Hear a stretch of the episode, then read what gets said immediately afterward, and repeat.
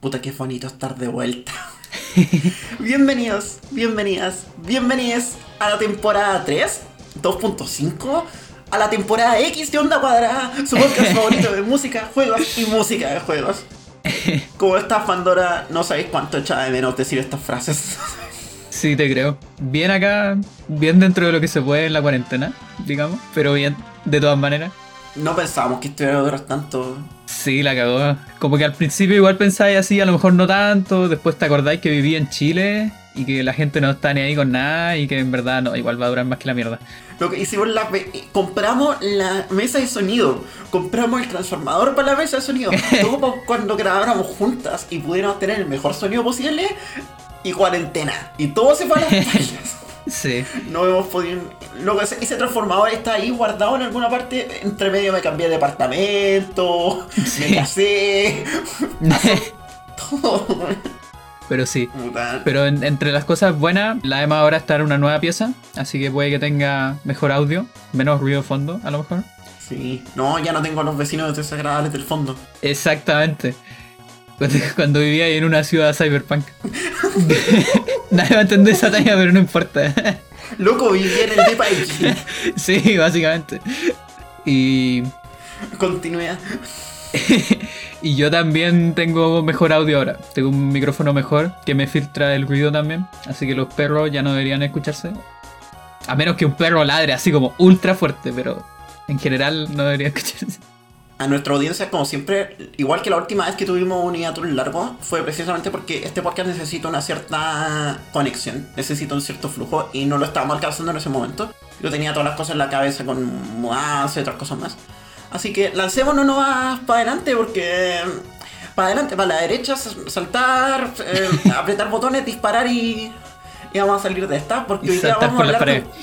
Yo soy saltar por las paredes, por una sola pared por una sola. Te estoy mirando a ti, Hollow Knight, pero ya. Spoilers, teníamos planeado en algún momento, y probablemente lo vamos a hacer igual, hacer un mini especial de Mega Man. Queremos hablar de varios juegos de Mega Man porque, pucha, los juegos de Mega Man son súper influyentes y súper reconocidos en términos de música. Son un paso súper importante para la, para la historia de la música de juegos quizá no un paso importante propiamente tal en el sentido de definir nada, pero son tan memorables que son unas cosas que mucha gente asocia a música de juegos. Incluso gente que no necesariamente escucha música de juegos de manera dedicada, ¿cachai? Eh, son los primeros compositores que quizá tuvieron nombre como compositores, junto a otros nombres de los que hemos hablado en este podcast. Y por lo tanto van a haber varios episodios de Mega Man. Y por lo tanto asumo usted que este es el primer episodio de Mega Man de la miniserie de episodios de Mega Man. Claro. Sí, en, un principio, a mí por lo menos hay, tres soundtracks de Mega, del, así como serie universo Mega Man, si que me atraen mucho. Y en un principio, como que quería elegir dos y meterlos en, un capítulo, o a lo mejor meter los tres en un capítulo, etc. Pero, como para empezar tranquila y toda la cuestión, le dije a la Emma así como, hagámoslo solo de, de Mega Man X, spoiler. Ese, ese es el soundtrack que vamos a hacer hoy día. bueno, vamos a hacer hoy día uno de los soundtracks quizás más memorables de la Super Nintendo, Mega Man X. Y yo le tengo mucho cariño a Mega Man X. Es el Mega Man X que me terminé. lo terminé completo. Lo he jugado varias veces, de hecho. Lo, lo jugué emulado en SNES. Y después uno de mis hermanos alguna vez tuvo una PlayStation 2 donde alcancé a jugar un poco de la versión del Mega Man X Legacy Collection. Porque el, sí, el Mega Man X Legacy Collection como que lo relanzan cada no sé cuánto rato, maldito Capcom. Pero contexto, vámonos a épocas muy muy lejanas. Yo tenía recién dos años, el año 1993. Ajá, yo tenía un año. wow, me siento vieja. ¿Por qué es importante este año? La SNES que llevaba harto tiempo en el mercado. Pero todavía no había salido un juego de Mega Man para la SNES. Mega Man 6, de hecho, alcanzó a salir cuando la SNES ya estaba en el mercado. Claro. El tema es, hay mucho de cómo querían llevar la franquicia en adelante. Los juegos de Mega Man ya habían tomado una dirección súper clara en la franquicia clásica. Franquicia clásica estaba súper en su tono de como, por decirlo de alguna manera, de anime de sábado por la mañana. no es ningún misterio para nadie que Mega Man está súper inspirado en Ultraman y cosas de ese estilo que tienen como un look súper específico y un feeling súper específico. Y el equipo de Mega Man, en ese tiempo liderado por esta figura cursed de los videojuegos ahora, Keiji Inafune. ¿De verdad? ¿Ya? Keiji Inafune. Ah, no, no tenía idea, chuta. Lo fundaron desde el Mighty Number 9, no vuelto a aparecer en la, en la industria. Ya, fino. Hay mucha gente que puede hablar del Mighty Number 9 mejor que yo. El tema es, el equipo quería ir con otra dirección con la franquicia de Mega Man. Pero Capcom es súper limitante cuando se trata de abordar franquicias. De hecho, Capcom es súper conocido por meter la mata ejecutiva para frenar la evolución de su franquicia. Entonces, era súper poco probable que dejaran que la franquicia de Mega Man, de Mega Man propiamente tal, avanzara hacia lados donde ellos querían avanzar. Entre ellos, por ejemplo, está el hecho de que Mega Man, el Rockman del original, es un robot y es un robot en el distrito super clásico, un robot, es un robot de Asimov. Puede pensar y puede sentir, pero no necesariamente puede tomar decisiones. Claro, así como razonar. Exacto. O sea, Mega Man tiene la capacidad de razonamiento, pero no es capaz de tomar decisiones por sí mismo. De todas formas, siempre va a estar ejecutando alguna orden. Y eso es un tema que está dentro de la franquicia del Mega Man original. Eso está. Eso está dentro de este universo. Y ellos querían explorar otros temas, querían darle una perspectiva más interesante. Tenían un universo que tiene posibilidades para hacer algo, pero Capcom no los iba a dejar hacer el juego en ese universo. Entonces, ¿qué era lo más razonable de hacer? Tirar un branch de la franquicia para que se fuera para otro lado y mantener los dos branches como andando por sí mismos. Podían dejar que la franquicia Mega Man clásica se quedara con su tono y con su idea original, mientras tener este otro lado, esta otra rama que podía abordar otras ideas más interesantes dentro de su universo, manteniendo el core de la serie. Claro. De cierta manera es como un soft reboot, que si bien está contextualizado dentro del mismo universo, es básicamente su propia rama que también reinicia y toda la cuestión. Y bajo ese contexto nace Mega Man X. Y sí, pues de hecho es una rama distinta. Los Mega Manes clásicos igual siguen después de Mega Man X. Por ejemplo, el Mega Man 7 para la SNES e salió años después de Mega Man X. Se separaron como, como sagas distintas. Que por ejemplo, yo, yo cuando era chica yo pensaba que habían pasado todos los Mega Manes y después pasaba el X Así como, me, refiero como cronológicamente respecto a, a desarrollo, ¿cachai? Una vez que terminaron la primera saga, empezaron la otra. No, ¿cachai? Que habían sido como paralelas, ¿cachai? Eso igual ah, es como interesante. Sí, está como en paralela en desarrollo, sí. pero lo interesante es que al parecer sí son paralelas, en, sí son consecutivas en línea temporal. Sí, eso sí. se supone que eh, los primeros 11 Mega desde el Mega Man 1 hasta el 11 que salió hace poco, todos pasan antes del primer Mega Man X. Sí. Claro, ahí se tiene que meter unos restos medio raros porque los Mega Man posteriores rehicieron la historia, pero tienen como 100 años para justificar eso. Claro, una wea así. Oye, eh, vamos con un tema, yo creo. Vamos, de hecho, vamos al tiro con el principio, title screen. Yo tengo mucho que hablar de la pantalla de título. Por Setsuo Yamamoto y la banda Alf Laila del soundtrack de Mega Man X, title screen.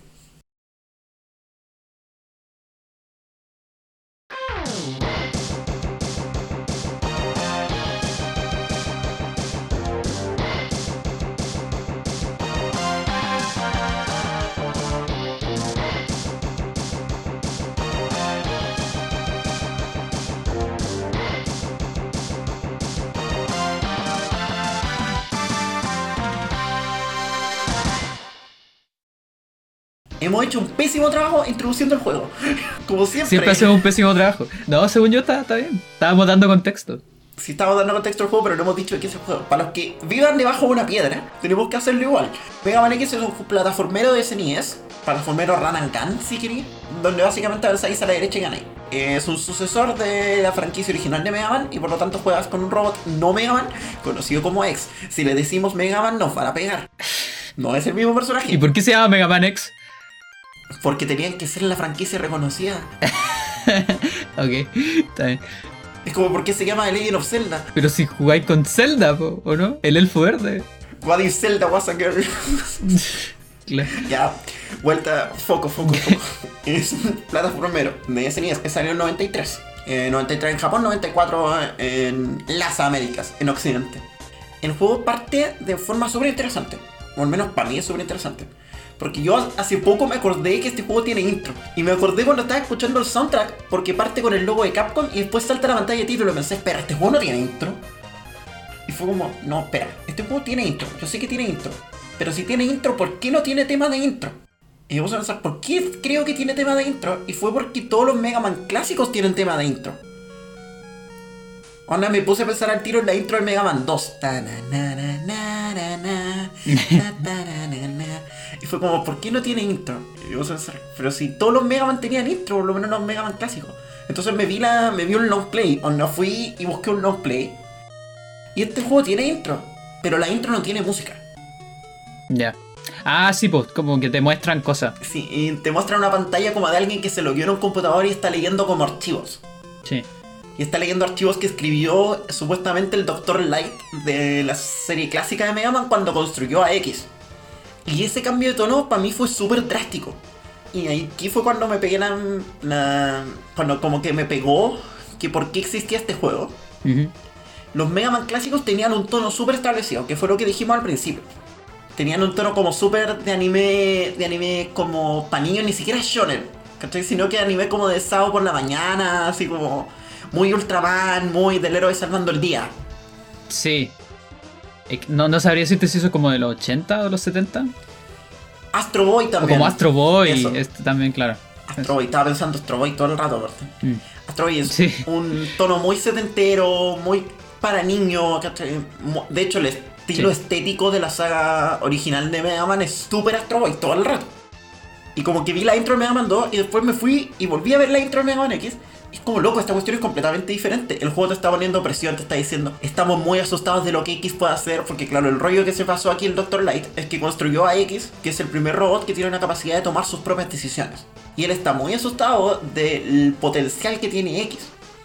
Porque es un robot más avanzado que el resto de la humanidad, pero que tiene la capacidad de tomar decisiones por sí mismo. ¿Qué pasa si ve a la humanidad como una amenaza y todas las cosas clásicas de las historias de robots? Claro. De hecho, literalmente mencionan la primera ley de la robótica de Asimov, así la mencionan textual.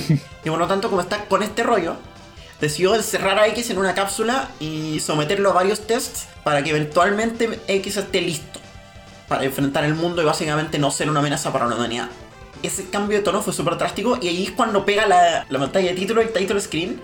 Y si bien tiene una onda muy parecida a otras pantallas de título de Mega Man, al tiro está seteando un soundscape. Sí. Porque acá eh, lo más algo que está súper metido en el desarrollo de Mega Man X es que los locos tenían la SNES. Y la SNES tenía sound fonts. Sí. Y puta que le dieron con esos sound fonts. la cagó. Y puta que te dieron con la orquesta el hit, weón. Oh, es que- Está tapadísimo en esa weón. Bueno, esto es importante mencionar porque es súper importante ver lo diferente que fueron los estilos de composición. A pesar de que son parecidos como los enfoques, los estilos son súper diferentes. Mega Man X fue compuesto por una banda, pero una banda interna de músicos de Capcom. Sí, eso es súper chori.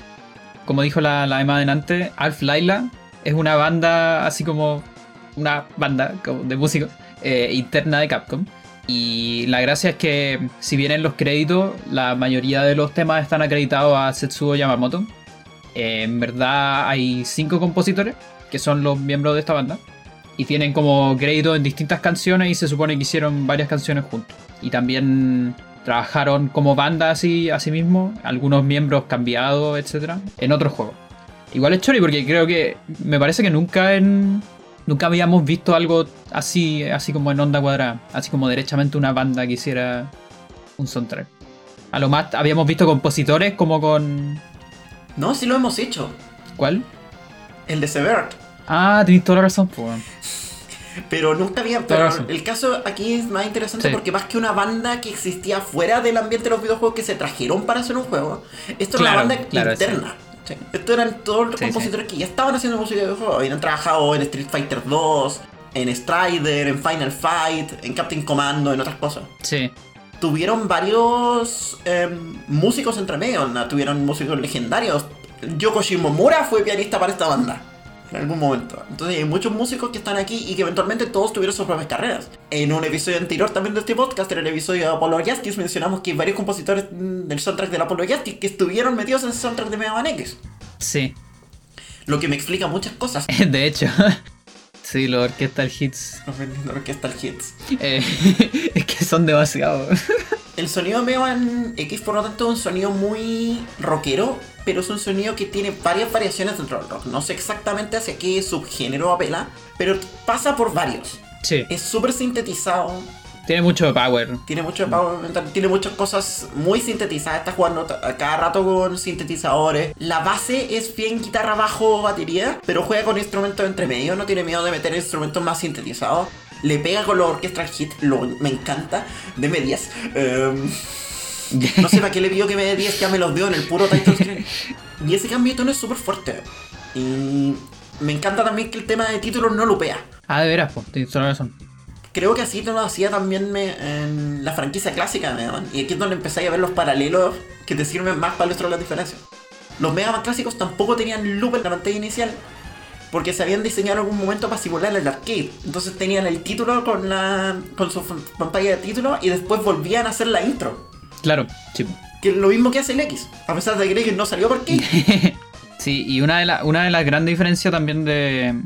que a mí igual me gusta. O sea, a algunas personas les gusta, otras no les gusta. Es que el X parte con una pantalla. onda, cuando ya partí el juego, parte con un nivel inicial, si queréis. Así que está como forzada a pasar un, primer nivel. A diferencia de los otros Mega Manes, los antiguos, que tú partías y al tiro a la vida sí tenías que elegir un, jefe. Porque a todo eso, eso, se mezcla, o sea, ya, ya va lo que es como cómo funcionan los Mega Manes. Que para los que no cachan, los Mega Manes generalmente es como que tenéis que elegir etapas, así como entre.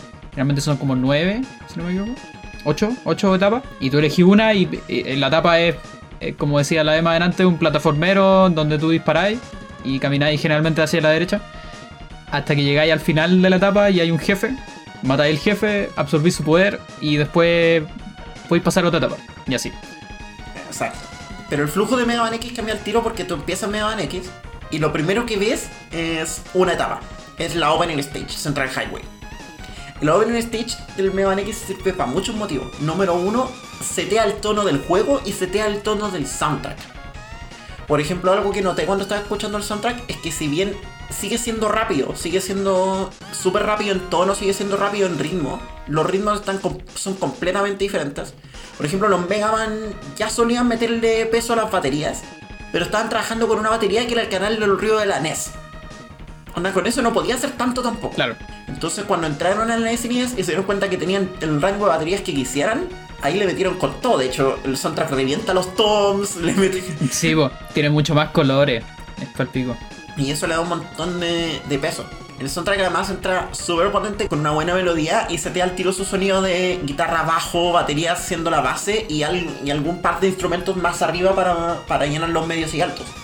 A la vez, el juego setea las diferencias al tiro entre Mega Man y Mega Man X. Te presentan a tu, a tu nuevo personaje, a tu X, te lo presentan al principio muy parecido y de repente llegáis a la primera abeja, la matáis y te bota todo y tenéis que hacer wall jumps. Y de hecho es- ese nivel está demasiado bien hecho porque como que hace... Te enseña todas esas cosas sin decirte nada. Por ejemplo, ahí que te, te bota abajo, ¿cachai? Y si tú jugaste un, un Mega Man clásico, tú decís, ah, estoy, estoy atrapado. Y onda, no, no podéis salir, po, ¿cachai? Pero eventualmente la jugadora va a, no sé, po, saltar contra una muralla y se da cuenta que se desliza en la muralla y en volada puede saltar más. Hay un montón de cosas chiquititas en ese nivel que son están diseñadas y es, es como un poco el, el primer nivel del Mario 1, por ejemplo, que tiene un montón de cosas bien chicas que son como tutoriales, ¿cómo se dice? Tutoriales implícitos. Implícitos, Tutoriales no explícitos. Exactamente, Que están para que el usuario los juegue, pero no los vea. No se los tienen que decir. claro. Y eso es súper interesante en este caso porque para lo que se usa, se usa la Opening Stage es para mostrar todas esas diferencias. De hecho, empezáis el juego sintiéndote súper débil. Onda, es súper rara esa sensación de que, por ejemplo, Mega Man clásico y X, los dos parten solamente pudiendo caminar. Pero para la altura de franquicia en la que estaba Mega Man clásico, Mega Man ya tenía Slide, Mega Man ya tenía Charge Shot, Mega Man tenía un montón de cosas clásicas y hay un montón de esas que X no tiene. La más notable es que X no tiene barriera. Claro, partís con menos HPE también, como en la mitad así. Se siente menos poderoso X en general. Y eso es importante porque lo siguiente que va a hacer el soundtrack va a ser presentarte al primer boss del juego, que es Vile. Con un nombre como Vile, obviamente eres el villano. La cagó. Classic Capcom. Y obviamente erí el villano, erí el malo. Y tenía un soundtrack terrible malo. Todo el rato este soundtrack te está presentando este tipo como extravagante, omnipotente. Y lo primero que hace cuando te ves como... Casi como que se ríe de que llegó este robot penca a intentar matarlo. Sí. Y el juego te, te, te, enca- te recalca esa cuestión todo el rato porque literalmente no podía hacer nada para matarlo. Y es un jefe que se mueve terrible rápido, que te pega caleta, toda la cuestión. Y se supone que es una batalla que no podéis ganar, onda, efectivamente. Y, como que te atrapa al final. Pero está súper bien hecho en ese sentido porque te hace sentir esa, esa cuestión así como de, de que eres débil, ¿cachai? Y ahí es cuando aparece el otro personaje y te viene a salvar, que se llama Zero. Personaje favorito de muchos, yo creo. Yo por mucho tiempo pensé que Zero era, era una mujer. Yo me acuerdo cuando era chica. No, yo creo que no, no te culpo. No te culpo, es completamente válido. Yo también lo pensé. No creo que nadie pueda ser culpado por eso. Tranquilo. Bueno, está, hay un tema súper fuerte acá con el soundtrack porque lo- estos tres loops hemos pasado como por tres temas. Está el tema de la intro de baile donde hay una cutscene, donde de hecho Mega Man, ha- donde de hecho X habla, lo que es súper importante sí, porque po. el Mega Man original no habla. Claro. Después está el tema de la boss fight y después está el tema de Zero. Y todos esos temas duran como 15 segundos cada uno. Sí, pues. Son loops terrible cortos. Y eso me impresiona Galeta de que hayan hecho funcionar el soundtrack también con loops súper cortos y súper al grano. Porque algo que hemos dicho anteriormente, escribir loops cortos que no te aburran a la segunda vuelta es complicadísimo. Cuando mencionamos, por ejemplo, alguna vez a Koji Kondo, mencionamos que Koji Kondo era capaz de escribir, cuando lo que hacía él era escribir loops y después ponérselo a sí mismo en audífonos y escucharlos por horas. Y se aburría a cierto punto del mismo día, iba y escribía el loop de nuevo. Entonces escribir loops que sean así de cortos y que sean así de funcionales y que sean así de expresivos, porque los tres son súper reconocibles. Está primero la entrada este jefe om- omnipotente, después la sensación completa de que no podías ganar esta pelea, y después la entrada heroica de cero. Claro, y después, bueno, Cero te salva y ahí viene el tema que es se llama demo. O sea, así le pusieron los japos de, los compositores, aunque en varias partes sale como factor X o variable X, no que vendría siendo...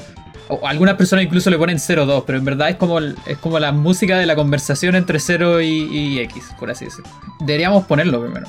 Eh, entonces por Setsuo Yamamoto, y, o sea, ese es el acreditado y por Alf Laila, demo de Mega Man X.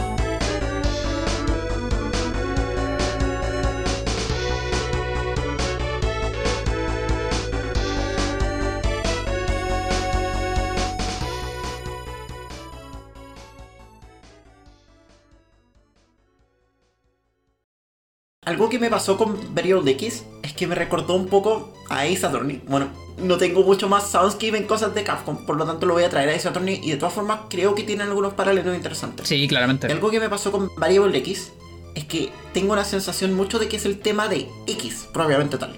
Por eso me gusta más el nombre Variable X que 02 o que Demo. Sí, sí. Y me gusta el título y con la partida del título le di una lectura súper específica. Algo que nos mostró la intro del juego y algo que nos mostró la pelea con Zero.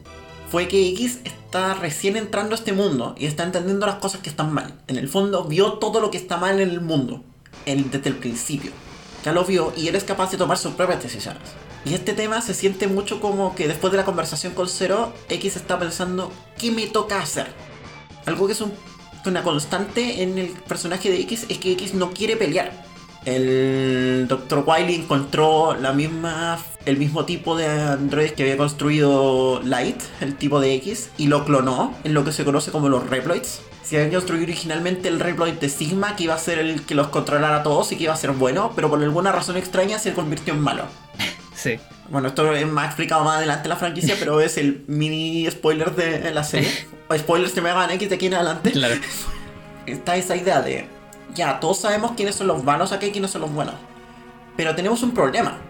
Todavía no sabemos si X es bueno, o si X es malo, o qué puede hacer X. Claro. X es una incógnita. Una. ¿Vieron claro, lo que hice ahí? La, la variable X. Claro, y por lo tanto, la pregunta del juego es, ya vimos al malo, ya vimos al bueno. Ahora la pregunta es, ¿qué es lo que X va a hacer? Pero lo interesante del juego también es que en la introducción te mostraron a Zero siendo increíblemente cool y siendo el héroe. Y te mostraron que X de cierta manera admira a Zero y no estar preparado Claro. para dar la pelea como él. Y, y de hecho Zero te dice eso. te dice así como, No estás preparado. claro, así como, prepárate más. para que seas como yo. Anda al gimnasio, hermano. Claro, sí, pues, entonces igual como que te, el juego te pone un poco en esa como, como de senpai, por así decirlo, para los que, para los que son otaku. Oh, Eh, No, Que es como, el- es como,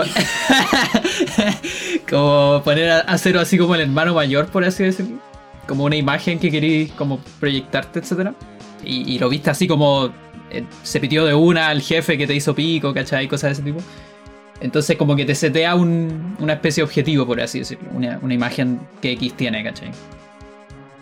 Y, y- eso es, en buena parte lo que vaya a hacer po, cuando peleéis contra lo- los Mavericks, que es lo que, lo que viene ahora. Exacto. Y aquí el juego entra al loop, comillas, clásico de los juegos de Mega Man.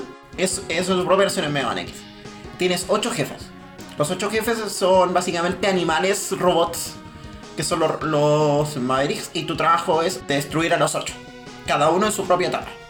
Cada vez que completes una etapa vas a absorber un poder de alguno de los jefes que estará comillas relacionado a ellos, sea su elemento, a su, a su forma de movimiento, a lo que tengan, a su característica especial. Y cada uno de ellos tiene sus propios desafíos y sus propios obstáculos y sus propios enemigos. Algo que es interesante, eso sí, que hace algunos cambios respecto a la fórmula original de los Mega es por ejemplo, uno, que tienes upgrades adicionales además de eso. Tienes, por ejemplo, puedes juntar más corazones, puedes juntar upgrades para el propio Mega, para el propio X. Sí. Quizás la más importante para todo el mundo es el upgrade del Dash. Tener un Dash en ese juego es maravilloso. Sí, no, esa weá es... Yo, yo encuentro que cambió la serie, pero de una manera absurda. O sea, sí lo cambió tanto que después no lo, no lo sacaron más. Mega Man parte con Dash en todos los demás juegos. Claro, po, exactamente. Es que esa, esa opción de movilidad, no, no hay nada como que te den una opción de movilidad. eh, Onda, no te la pueden quitar después. Es, co- es como cuando jugáis un Smash que no tiene que- No se puede, no se puede nomás. po. Yo echo de menos más el Dash Dancing que el Wave Dash en todo caso. Nerfearon tanto los Dash Dances. Sí, es verdad, es verdad. Yo también. Yo también. Sí, pero bueno. No, pero sí. eh, yo, yo me acuerdo que esa fue una de las cosas que más me, me llamó la atención, por así decirlo. Esta como un poco customización. No necesariamente customización, pero... eh, porque yo me acuerdo que yo todos los Mega Man yo los jugué en emulador cuando chica. Y, y yo me acuerdo haber jugado el X antes que cualquiera del otro. ¿Cachai? Entonces me pasó en lo otro que como que necesitaba así como... Onda, el, ya, el dash era una cosa, eso es un tema, pero aparte, esta weá así como de recolectar las piezas de la armadura y esas cosas, que como que tu mono como que se va como completando, ¿cachai? Porque es como un robot que le ponéis parte encima, ¿cachai? Es como un juguete, es como muy divertida esa... esa es muy satisfactorio, ¿cachai? Y es una weá que, que metió X, pues, ¿cachai? Como muy diferente. Es que eso. De hecho, es una movida súper inteligente que el Mega Man X que ves en, la, en, en el box art, onda en el cartucho, no es el Mega Man X, no es el X con el que partes. Ah, tenés El X que está en el cartucho es el X versión completa, así con todas las partes. Y de repente te das cuenta, claro, cuando juntáis el update del Dash, sale una transformación y tus piernas de repente se ven diferentes. Y se ven como las del X del, del cartucho. Entonces Claro. como, oh, ¿los puedo juntar todos? Y sí, pues al final podéis juntarlos todos. Eso es un aspecto que estuve leyendo parte del desarrollo. Eso es un aspecto que se trajeron directamente de los RPGs. En ese Bueno. tiempo los RPG, Final Fantasy, Dragon Quest y otros juegos se estaban poniendo muy populares.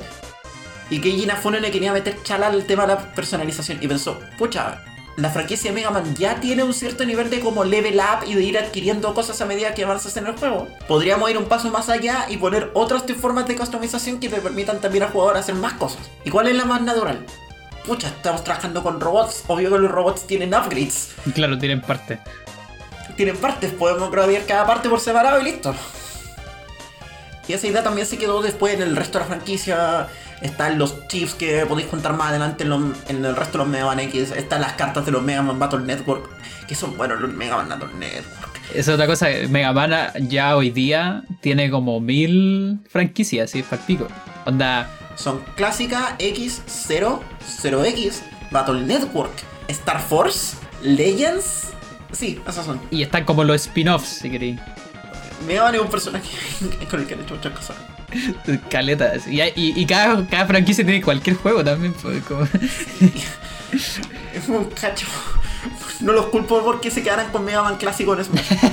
Es súper bacán que, apare- que aparezca como ese reconocimiento que existen todos los Mega Man en el Final Smash de Mega Man en 4 y en Ultimate, donde aparecen Mega Man clásico, X, Mega Man X, Mega Man de Star Force y Mega Man Legends. Todos juntos y atacan. Volviendo al tema, otra diferencia que es súper importante es que tenéis impacto en el mundo. Como que el mundo de los cuatro personajes está interconectado. Están todos pasando como en el mismo lugar.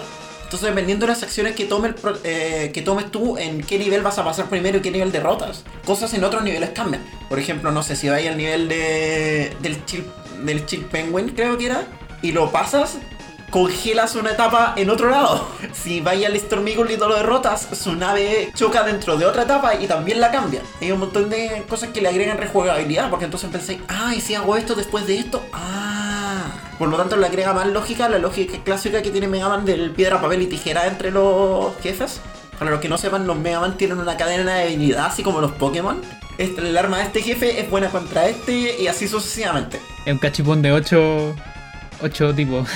Cachipón de 8 tipos. no, pero. Sí. Pero espérate, todavía hay. Tú delante dijiste Storm Eagle, ¿cierto? Sí, dije Storm Eagle. Deberíamos ponerla. Nos van a pegar si no lo ponemos. nos van a pegar. Así que démosle. Del soundtrack de Mega Man X por Makoto Tomosawa y la banda Alf Laila, Storm Eagle.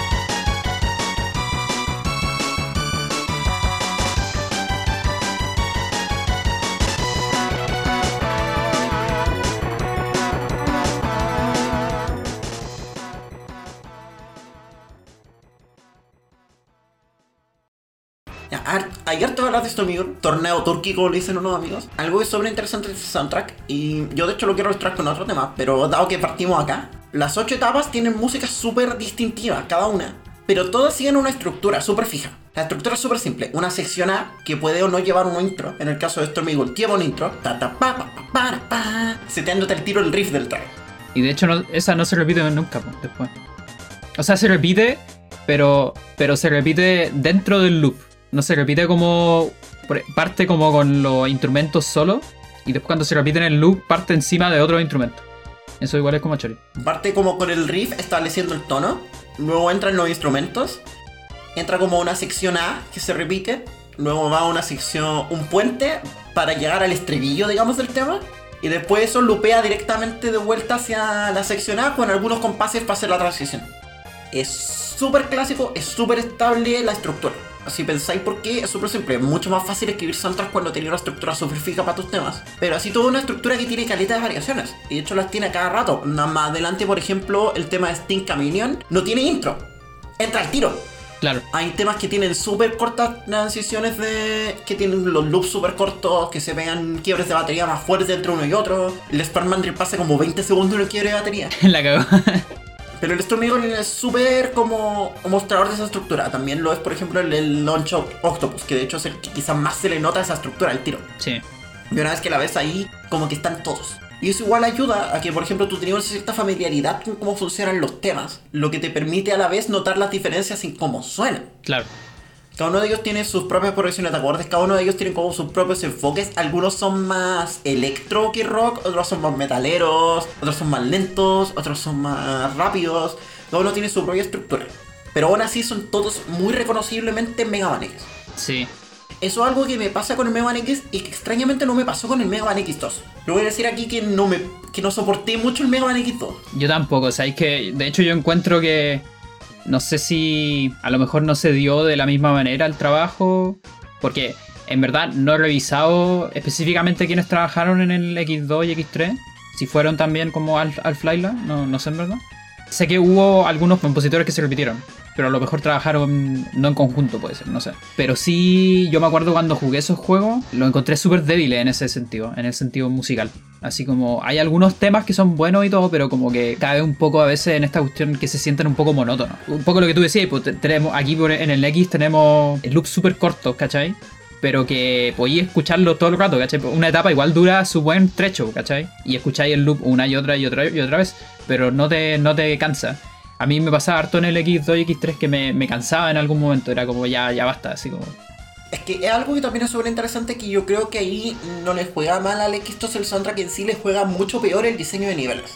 Y yo lo quiero decir aquí con, de una forma súper extraña porque yo encuentro que el diseño de niveles del X2 es mejor o más interesante al menos teóricamente que el del X1 el X1 ya, por ejemplo, le introduce la segunda dimensión a Mega Man. Mega Man ahora tiene saltos verticales, secciones verticales más que horizontales. Un problema que tenía la saga clásica es que como no tiene wall jumps y no tiene dashes, todas las secciones que eran verticales eran con escaleras o con plataformas súper cortitas, salto, salto, salto, salto. Claro. En Mega Man X, como tienen wall jumps y tienen dashes, se pueden y tienen dash jumps, ha sido un dash y podéis cancelarlo con un salto y el salto tiene todo el momentum del dash. Sí, Brigio. Eso no lo rehusó en ningún juego nunca jamás.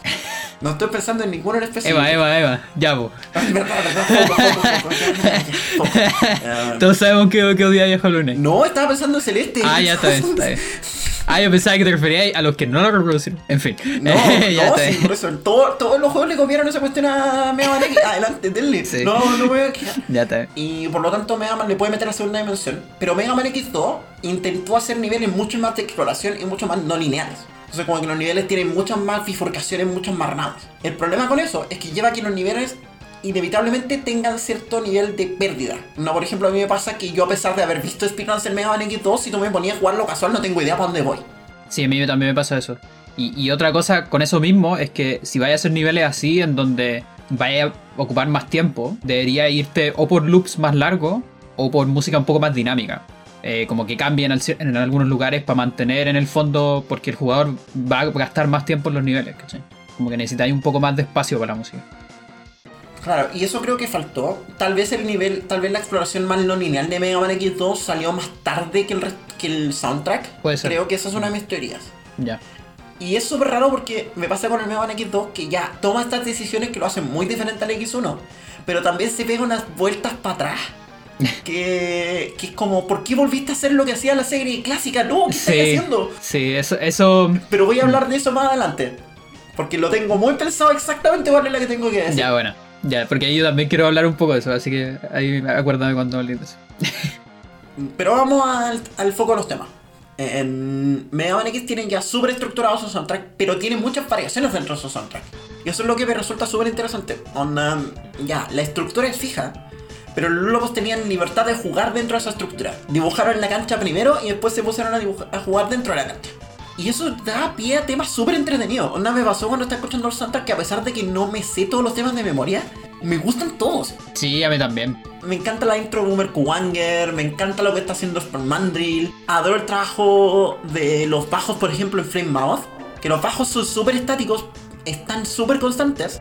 Pero de repente cuando tienen que entrar para un riff, van con el mismo riff. Pam, pam, pam, pam, pam, pam, pam, pam, pam, pam, Y es, esa entrada a los bajos los vuelve súper potentes. Porque usualmente se complementan también con los orquestas kit, que están todo el rato en el soundtrack. Y con unos ostinatos que están arriba todo el rato con unos con sintetizadores, así como con sintetizadores como. No sé exactamente el término, pero son sintetizadores muy cortitos y muy, muy de high pitch. Sí. Que están arriba como flotando sobre el resto del soundtrack. Sí, no, a mí, ponte a mí me pasa con Árboles de Armadillo que me dan ganas de bailar con la wea, así como que. Parte al toque así, pa, y, como, qué wea, así como fiesta, bajo tierra, así como, qué wea. Una cuestión que me pasó, eh, súper interesante de Árboles de Armadillo, es el más rápido de todos los temas que están acá. O creo que, o creo que es el que se siente más rápido. Claro. Y ayuda a Caleta porque es una etapa donde vais como en tren, así como vais como en unos barriles y vais avanzando súper rápido todo el rato. Y de hecho, el, todo el loop hasta el principio, hasta que entré como a la parte del estribillo, son dos acordes. En todo caso, no. Son dos acordes nomás y con eso armáis todo el tema. La, la weá es que atrás de esos dos acordes está como la, la media zorra. Onda, esa es una weá que a mí me gusta mucho de varios temas del Mega Man. Mega Man X es que, si bien, claro, son dos acordes nomás, los instrumentos que están atrás de los acordes principales están haciendo un montón de weá. No sé, esa weá la encuentro muy bacán y encuentro que hay, hay muchos temas que hacen eso. Uno en particular que encuentro que hace esa weá, pero de una manera espectacular, es Boomer Kuwanger. Quiero, creo que deberíamos ponerlo, porque es un gran tema. Es la zorra. Yo adoro Boomer to Wanger. Es que, loco, usa también, usa también la or- los orchestral hits del Mega Man X, porque ya a esta altura los orchestral hits del Mega Man X son un meme. Sí, Una- yo creo que usted los pone y sabe, ah, ya está Mega Man X. Pero son súper reconocibles, es súper fácil hacer que los orchestral hits te abrumen y te saquen de un track. sí. Estoy te mirándote a ti, Ace Attorney Trials and Tribulations. no sé si te acordáis, cuando escuchamos los soundtracks de los Ace Attorney, los temas de Pursuit tienen dos versiones. Sí, sí. Donde la única diferencia es que la segunda versión tiene más orchestral hits. Exactamente. Y eso lo hacen supuestamente para cuando ya se cae el evidencia, cuando ya tenéis la versión armada. El cuento es que el Pursuit de Ace Attorney 3 no lo compuso Iwadare pensando en el hecho de que tenía que tener una versión con más orchestral hits. ah, ya, perfecto. Entonces cuando le tiene que enchufar los orchestral hits en la segunda versión, se lo enchufa en cualquier parte y suena horrible. Y de hecho, el tema ya tiene orchestral hits en la versión 1. Entonces, Sí, po, como no, sí, la po, sí, es la, la media zorra.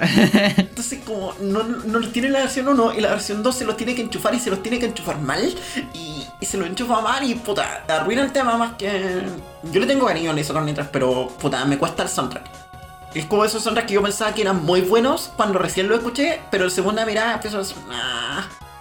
Volviendo a Mega Man X, es súper difícil escribir buenos orchestral hits que no te aburran a los dos minutos de escucharlo.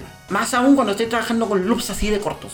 y dentro de todo, igual encuentro que los orquestal que usa están tan bien mixeados. Encuentro que no se dan tan al chancho como con meterle ultra bajos y ultra volumen a todo su orquestal hit. En especial porque es casi una sound font que usan constantemente. Entonces, es más, se siente más como parte de la música y de la instrumentación que un darle color, ¿cachai? Así como lo ponemos aquí para, para claro, ¿cachai? Entonces no se siente menos como un chan y se siente más como un instrumento más nomás. Entonces, por Yuko Takehara y la banda Alf Laila del soundtrack de Mega Man X, Boomer Commander. Ok, Boomer.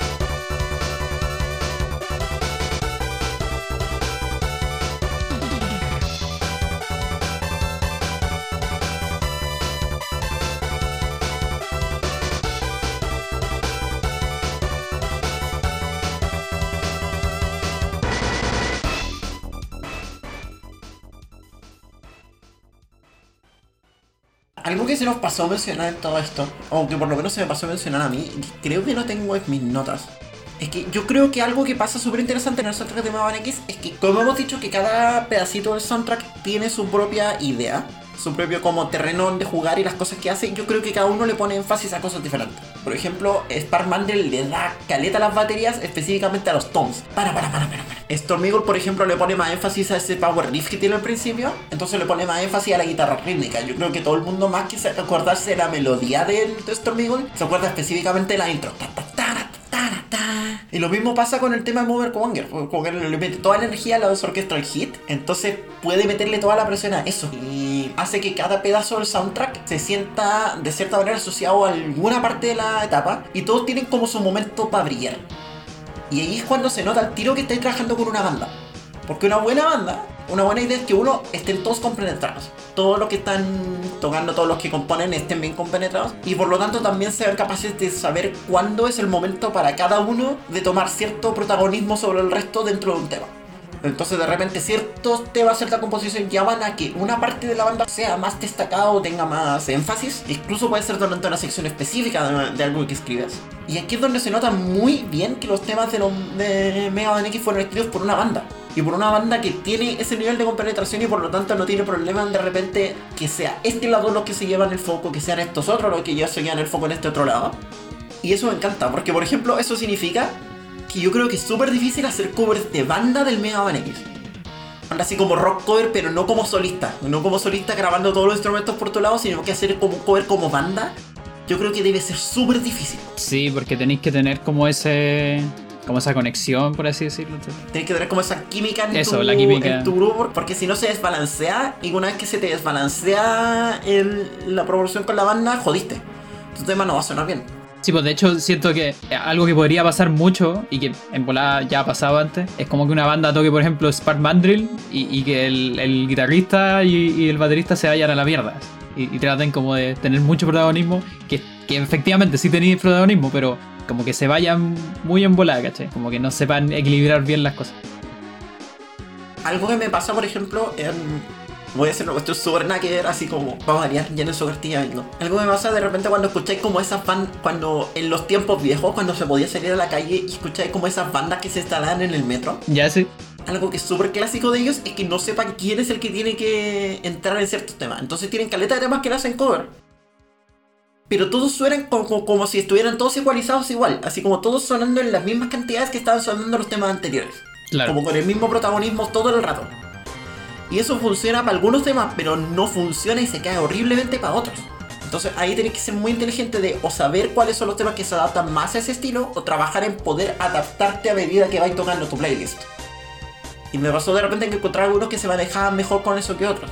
Y aquí se nota súper bien que está todo súper bien compenetrado. Y eso también me pasó de nuevo en, mal con soundtracks más adelante de Mega Man X, donde yo encuentro que los protagonismos se centran mucho. Tal vez eso ya es porque los temas ya no están compuestos por una banda completa, sino que ya se, se compusieron en partes más separadas por compositores más separados.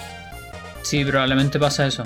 Y también un poco lo que tú decías delante de que se da como esta, esta gama grande igual como de velocidades y de ritmos por ejemplo, pasar un poco como, como lo que tú decías de una, una etapa que es como súper rápida, etcétera, como Armored Armadillo, y que es como más o menos la canción más o menos más rápida, a etapas como Launch Octopus, que es una etapa debajo del agua, entonces necesariamente es más lenta, ¿cachai? Como con un bajo al tiro así súper protagonista, porque es como las profundidades, etcétera, y todas esas cosas. Esa como dinámica que tiene la weá es como.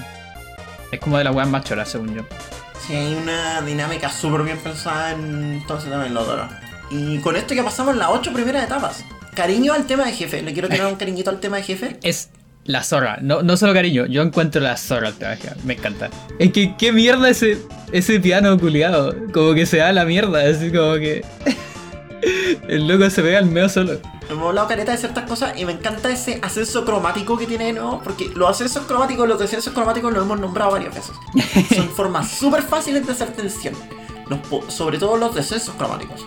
Que por ejemplo lo hemos mencionado, no sé, en las Battles de Cave Story, por mm, decir algo, tiene un descenso cromático súper fuerte en el coro. Pero aquí se mandan un ascenso cromático, subiendo medio tono constantemente para arriba.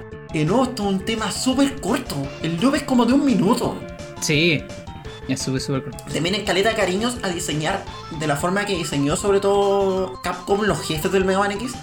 Porque un tema que pasa con los jefes de los Mega Man es que los jefes de los Mega Man se pelean en etapas cerradas. Todos, o casi todos. Y un tema que está, que está con esta cuestión es cómo vaya a mantener las etapas cerradas si X tiene wall jump y puede quedarse en una pared todo el rato que quiera. Pero al parecer el equipo de Capcom es más inteligente de lo que le damos crédito porque los locos se dieron cuenta de ese problema y lo solucionaron. Casi todos los enemigos tienen sus propios. tienen algún ataque que no podéis quedarte en una esquina. Tenéis que salir a esquivarlo o si no te va a pegar. Sí, los locos se, se mandaron como el un, buen como cambio de diseño en ese sentido. Y yo encuentro que se nota harto, poco retrospectiva después cuando veí el Mega Man 7, que es un Mega Man de los clásicos, pero que salió después del X. Tú cachai que como que evolucionó harto, si bien no, tiene, no tenéis la misma movilidad que X.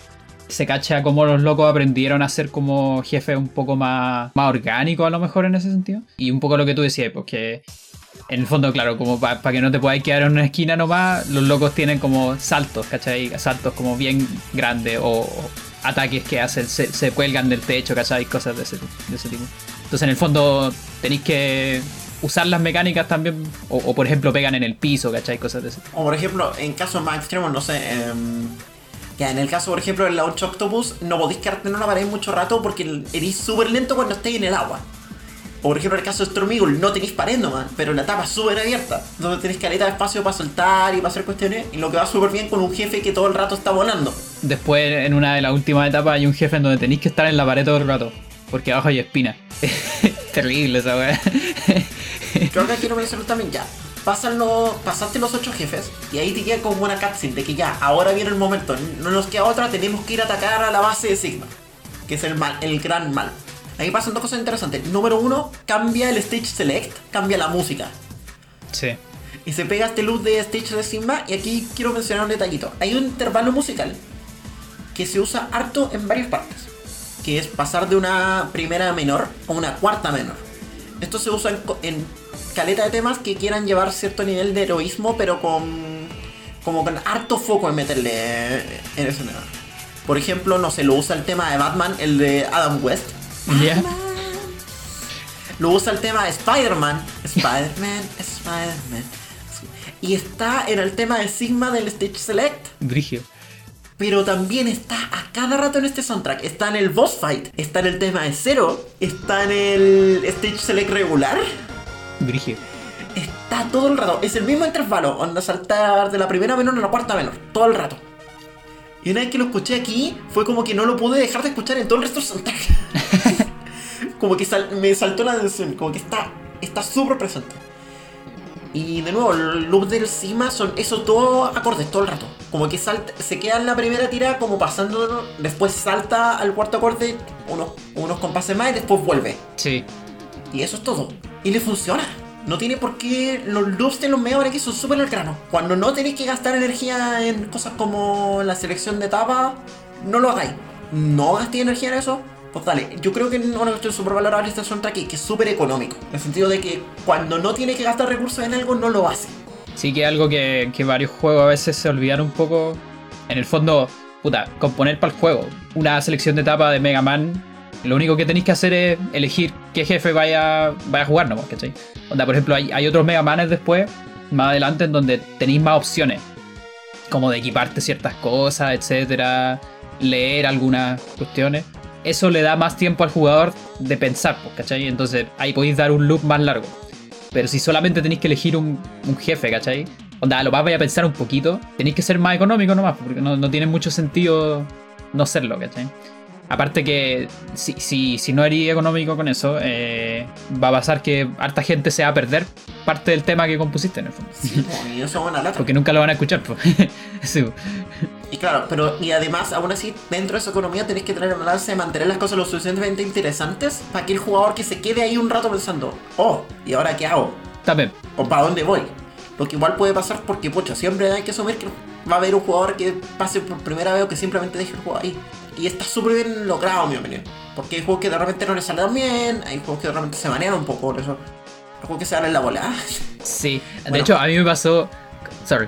¿Queréis seguir o.? ¿Con qué juego te pasó? No, dale. Me, pa- me pasó con uno que jugué ahora que oh, me sentí tan me sentí tan mal porque hace poco rejugué un juego del Señor del Anillo de GameCube, que es Las Dos Torres, Ya. que bueno, la historia es larga, pero la puedo contar en otro momento, pero la weá es que pico, ese juego no es malo, ¿cachai? Onda es bueno. Eh, no es la gran wea, pero es bueno. Es, es un buen juego, ¿ya? Entonces después... Está bien. Está bien, eso, está bien. Después jugué el como la comillas secuela, que es del la- el Retorno al Rey. Ya. Oye, la weá es pésima, pero es que es demasiado malo. Oh, no, es que no lo puedo creer porque pasé una etapa, ya yo dije, voy a pasar una etapa, ¿cachai? Así, o dos etapas para ver qué tal. Y llegué a, la, a, a una parte que es como un menú después de la etapa en donde tenéis como que subir de nivel y cosas así. ¿Cachai? Igual es una weá que toma tiempo, ¿cachai? Como pensar, etcétera Ajá. y tenía un loop del soundtrack del Señor del Anillo, como un loop glorioso y weá que duraba como, no sé, 10 segundos. Y, y lupeaba al toque. Y la weá, oh, era, era tan enfermiza. Porque era gloria todo el rato. Y como 10 segundos de loop. Y yo lo único que quería era como pensar qué weá voy a upgradear ahora. Y es como, oh no, malo la weá, demasiado mal. Ahí un- es una mala economía, ¿cachai? Como quisieron ser económicos, pero no, no, no salió para nada. De repente tenés que tener un cierto nivel de sutileza con esas cuestiones. Y es súper. Y es mucho más común en juegos antiguos. Porque, pucha, la di- musicalización dinámica es algo que tomó caleta de tiempo de tener en, en juegos. Nosotros hemos hablado caleta de juegos con musicalización dinámica, no voy a nombrar a nadie aquí. Pero la musicalización dinámica es un invento relativamente reciente dentro de la industria de los videojuegos, dentro de los soundtracks. La música de videojuegos tendía a ser estática, es decir, tendía a ser un loop exclusivo asociado a cada lugar. La música de videojuegos no tendía a tener cambios que respondieran a tu jugador. Eso significa que la musicalización estaba mucho más limitada, por lo tanto lo que podíais hacer era mucho más limitado. Y por lo tanto, cuando tenéis esa limitación, tenéis que tener mucho más cuidado con esas cosas. Porque no sabes a qué nivel tu jugador va a reaccionar. Y claro, hasta el día de hoy muchos juegos componen aún con esa limitación y eso no está mal. Hay muchos juegos muy buenos con soundtracks recientes que tienen loops súper cortos. O que tienen loops súper estáticos. La musicalización dinámica no es requisito estricto para hacer un buen soundtrack en el 2020. Pero ese problema, por lo tanto, pasa y se hace más notorio a medida que vamos viendo más y más juegos que musicalizan de forma dinámica y que a la vez las formas de generar audio de manera más dinámica se hacen más accesibles para los desarrolladores. No sé cuánto. mm, Yo creo que la técnica de musicalizar de manera, comillas, estática se va a quedar con nosotros, pero no sé por cuánto más.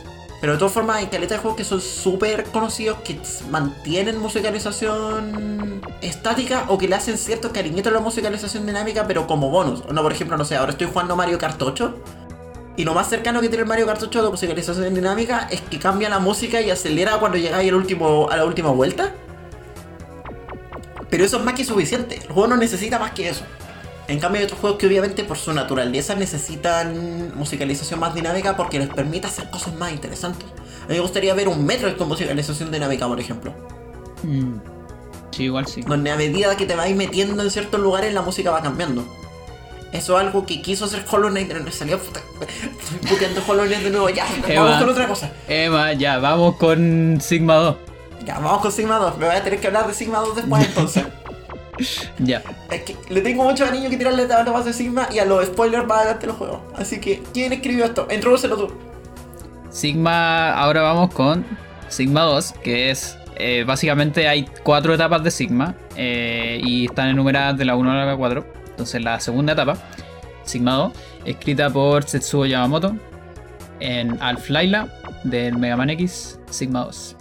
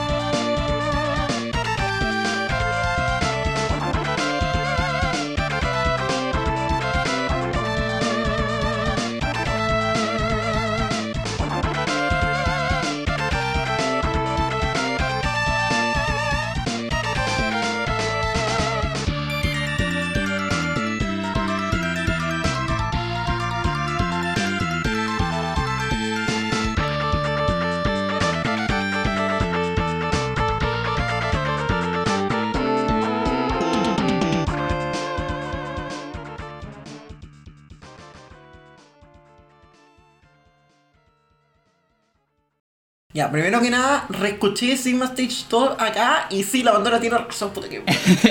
Yo lo amo, de verdad que es mi tema favorito del soundtrack. Encuentro que muy, gen- muy, muy poca gente habla de Sigma 2.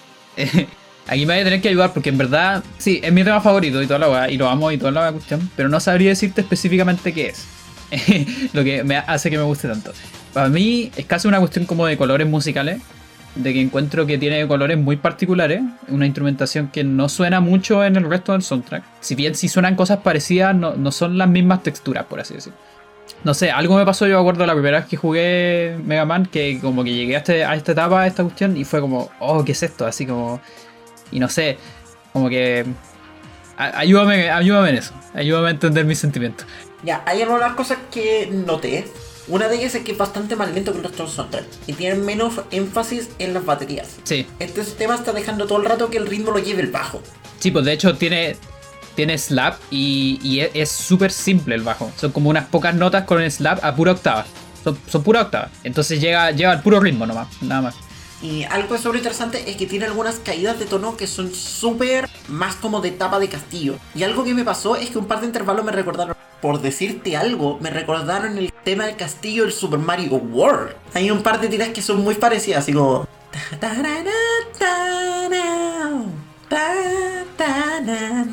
Ya, igual sí. Y Eso es como, esas caídas están en esa parte del soundtrack que lo hacen sentir mucho más temible.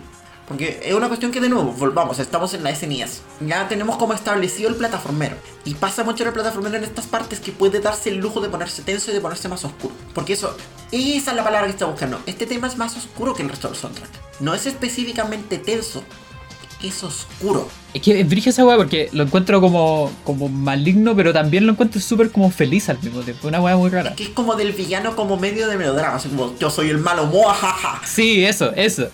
Exactamente. Pero a la vez es un villano que si bien es como casi caricaturescamente malo, y de hecho dentro del universo de Mega Man X, Sigma es caricaturescamente malo, absorbió todo el mal del universo. Onda, Esto me lo dijo alguien que sabe Mega Man, le creo. Saludos Alexis, hi, I know you don't listen to this podcast because you don't understand Spanish. es súper caricaturescamente malo, pero súper oscuramente malo. Y aquí de nuevo quiero contrastarlo con los Mega Man clásicos. ¿Cuál es el tema que todo el mundo tiene asociado a las etapas de Wily? ¿Cuál es el tema que todo el mundo se sabe de las etapas de Wily? El, el que sale en el documental de, de Smash Bros. Es que no me lo sé, pero, o sea, no, no sé de qué Mega Man es, pero sé que es ese. Es del Mega Man 2. Ya, es sí, el tema es- que todos aman del Mega Man 2 que... Onda, es bueno, no, no te vamos a decir que es malo. Es la zorra, es la zorra.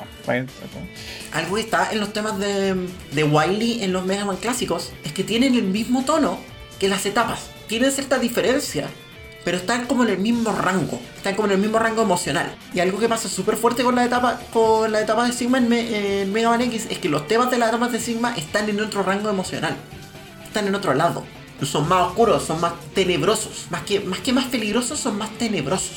Y eso tiene sentido porque, pucha, está ahí avanzando literalmente el, rayo de luz que viene a tirar, a salvar a la humanidad. Y es lo que te queda hacer. Porque, spoilers, spoilers del juego. Una vez que pasaste las 8 etapas, entré en la primera etapa de Sigma, donde Zero te dijo que se va a adelantar y tú seguís para adelante, ¿no? Ya tenéis tus poderes, ya podéis cargar tu arma y toda la cuestión. Y entre medio de llegar en esa etapa, te pilláis con Bile de nuevo. Peleáis con Bile de nuevo y, y te vence de nuevo. Y claro, y te reta una pelea, pero algo que es súper interesante en esta pelea es que uno le podía hacer algo de daño.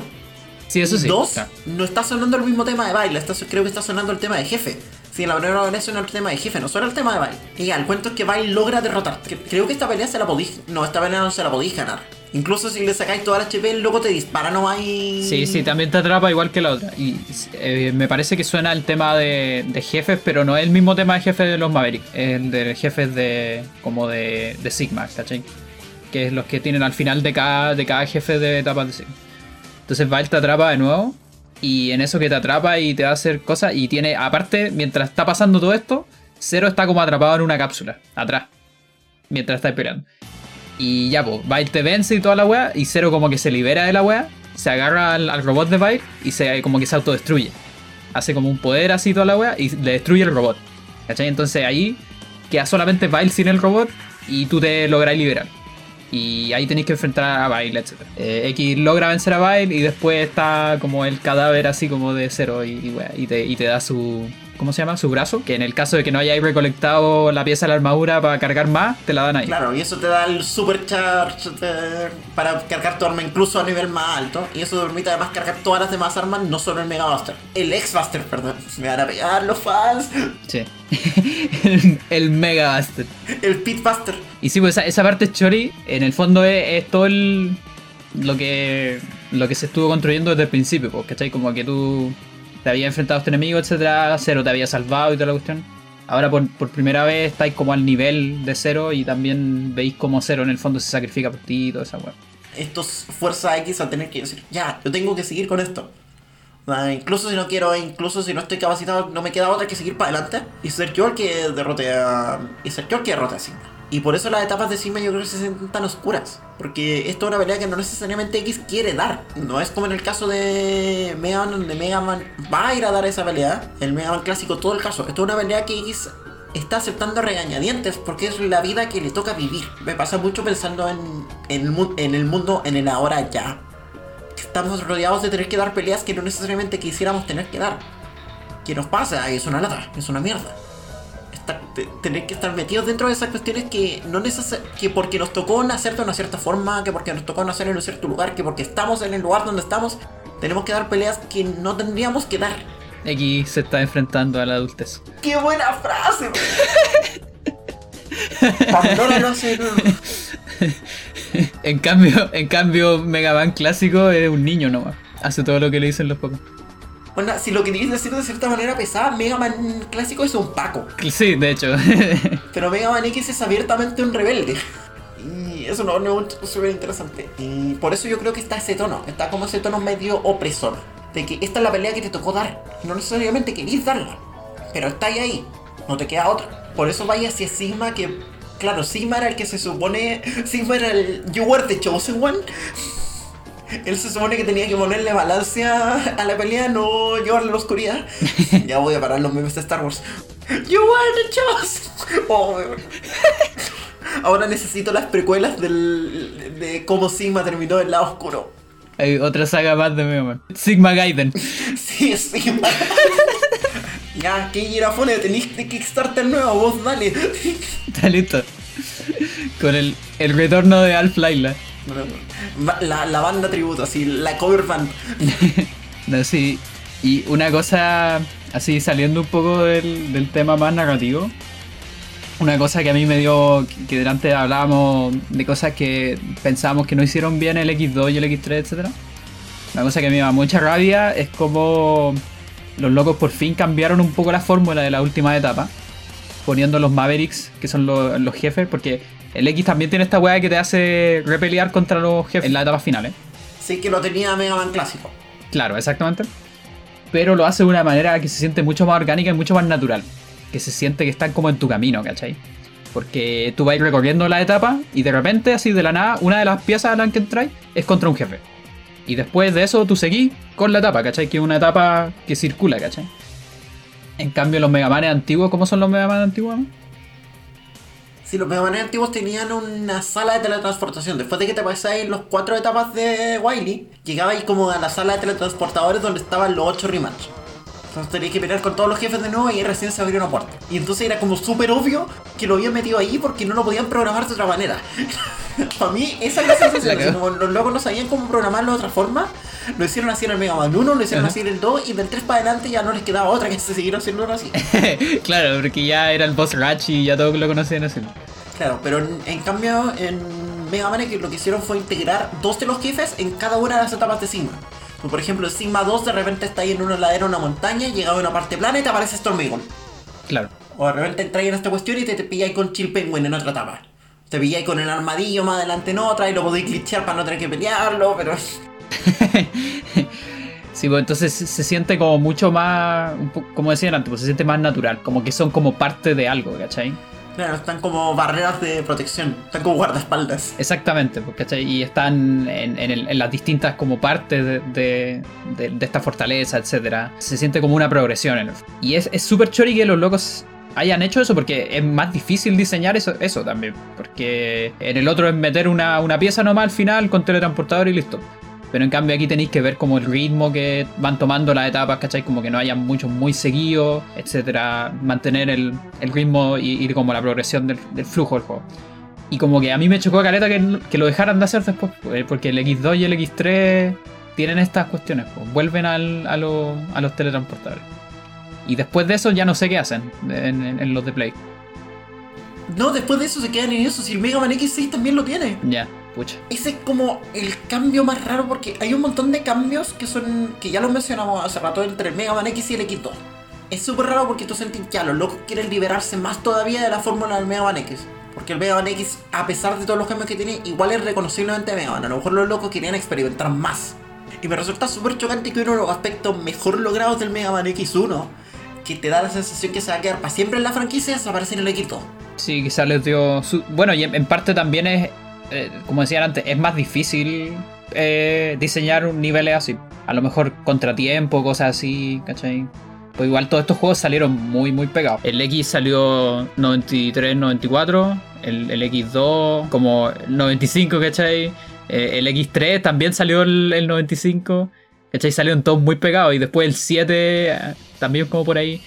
La verdad es que como que entre, entre el 93 y el 95 salieron Mega Man X, X2, X3 y Mega Man 7. ¿Cachai? Entonces como que igual estaban como a contratiempo en ese sentido. ¿Cachai? Como Capcom haciendo todas esas weas así, pa pa pa pa pa, Mega Man, Mega Man, Mega Man.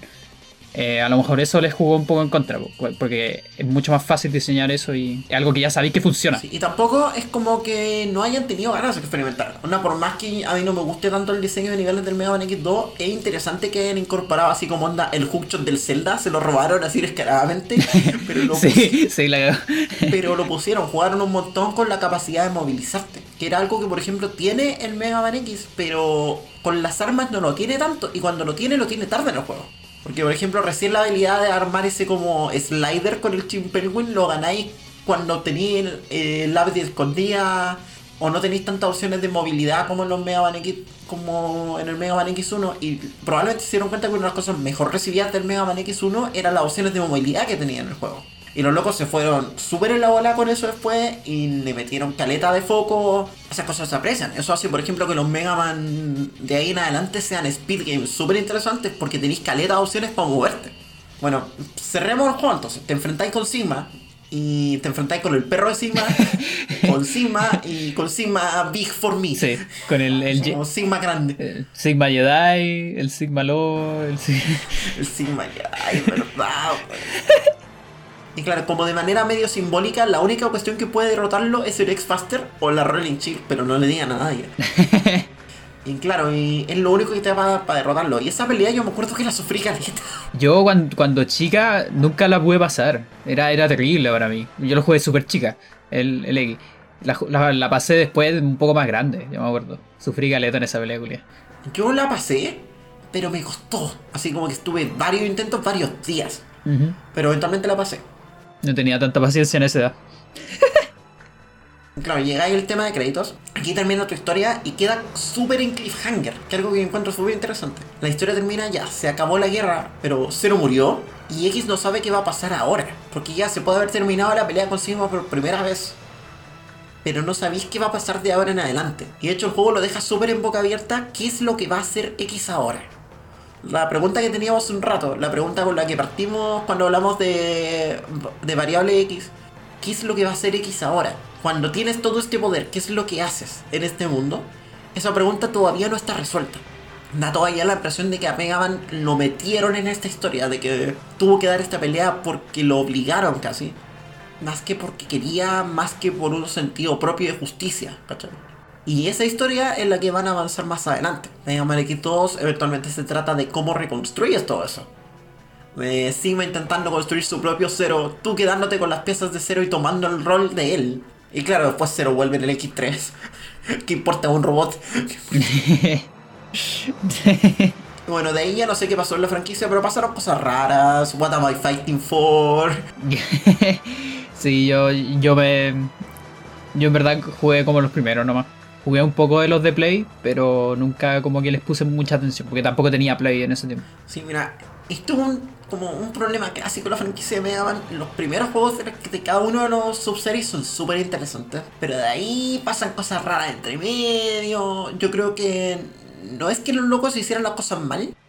Yo creo que de repente se te arranca la moto con lo que intentáis hacer. Tenéis presiones, muchas presiones de tu. de tus publishers. Capcom es un publisher súper pesado. Limita un montón todas sus franquicias. Y eso recién le vino a caer en mal como a mediados del 2000. Cuando se mandaron muchos ranazos muy seguidos. El propio Keiji ya se está. ya se le estaban subiendo los humo a la cabeza y todos sabemos cómo terminó eso. Sí, pero sí, algo que pasa. Onda, igual es una saga con muchos juegos.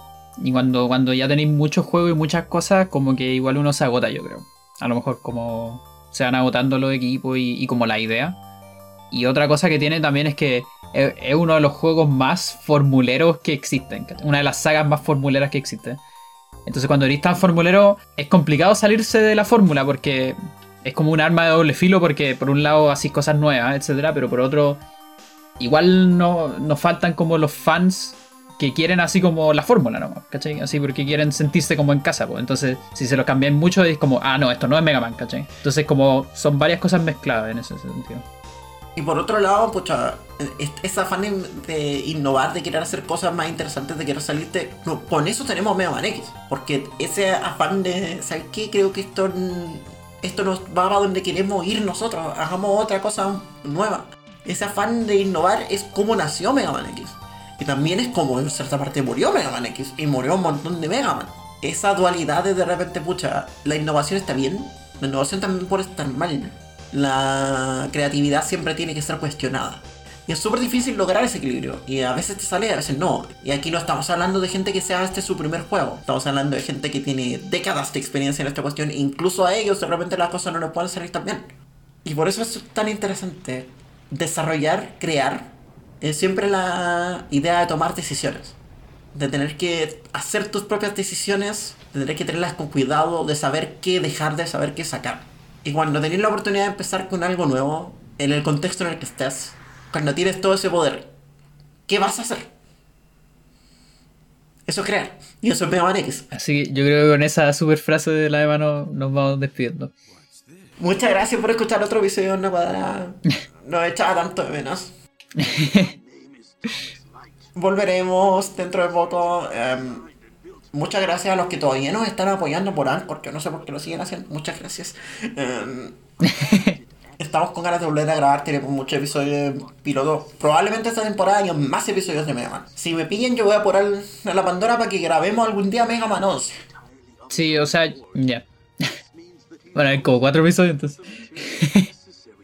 Que hace poco escuché el soundtrack de nuevo del Mega Man 11 y ¿sabéis qué? Tengo que hablar de ese soundtrack. Y tenemos que hablar del soundtrack honorario de Mega Man, el del 20XX. Porfa, escúchate el soundtrack del 20XX. Onda, Te va a dar risa lo Mega Man que es. Está bien. Así que eso. ¿Con qué tema cerramos? Eh, no sé. Podemos hacer la clásica y cerrar con el staff roll. Sí, es que hay uno que es mejor que el otro. No me acuerdo cuál es cuál. Hay uno que es como muy feliz y no me gusta. Muchas gracias por escuchar una cuadrada. Muchas gracias a todos los que nos están apoyando todavía en el Anchor. Muchas gracias a los que nos han estado esperando. Es- Se siente bien estar de vuelta. Vamos a volver a grabar. Muchas gracias por escucharnos. Yo soy Eva. Yo soy Pandora. Muchas gracias por escuchar Onda Cuadrada. Y nos despedimos con el soundtrack de Mega Man X por Setsuo Yamamoto y la banda Alf Laila, Cast Roll. Muchas gracias por escuchar Onda Cuadrada. Nos vemos en el próximo episodio. Chao, chao.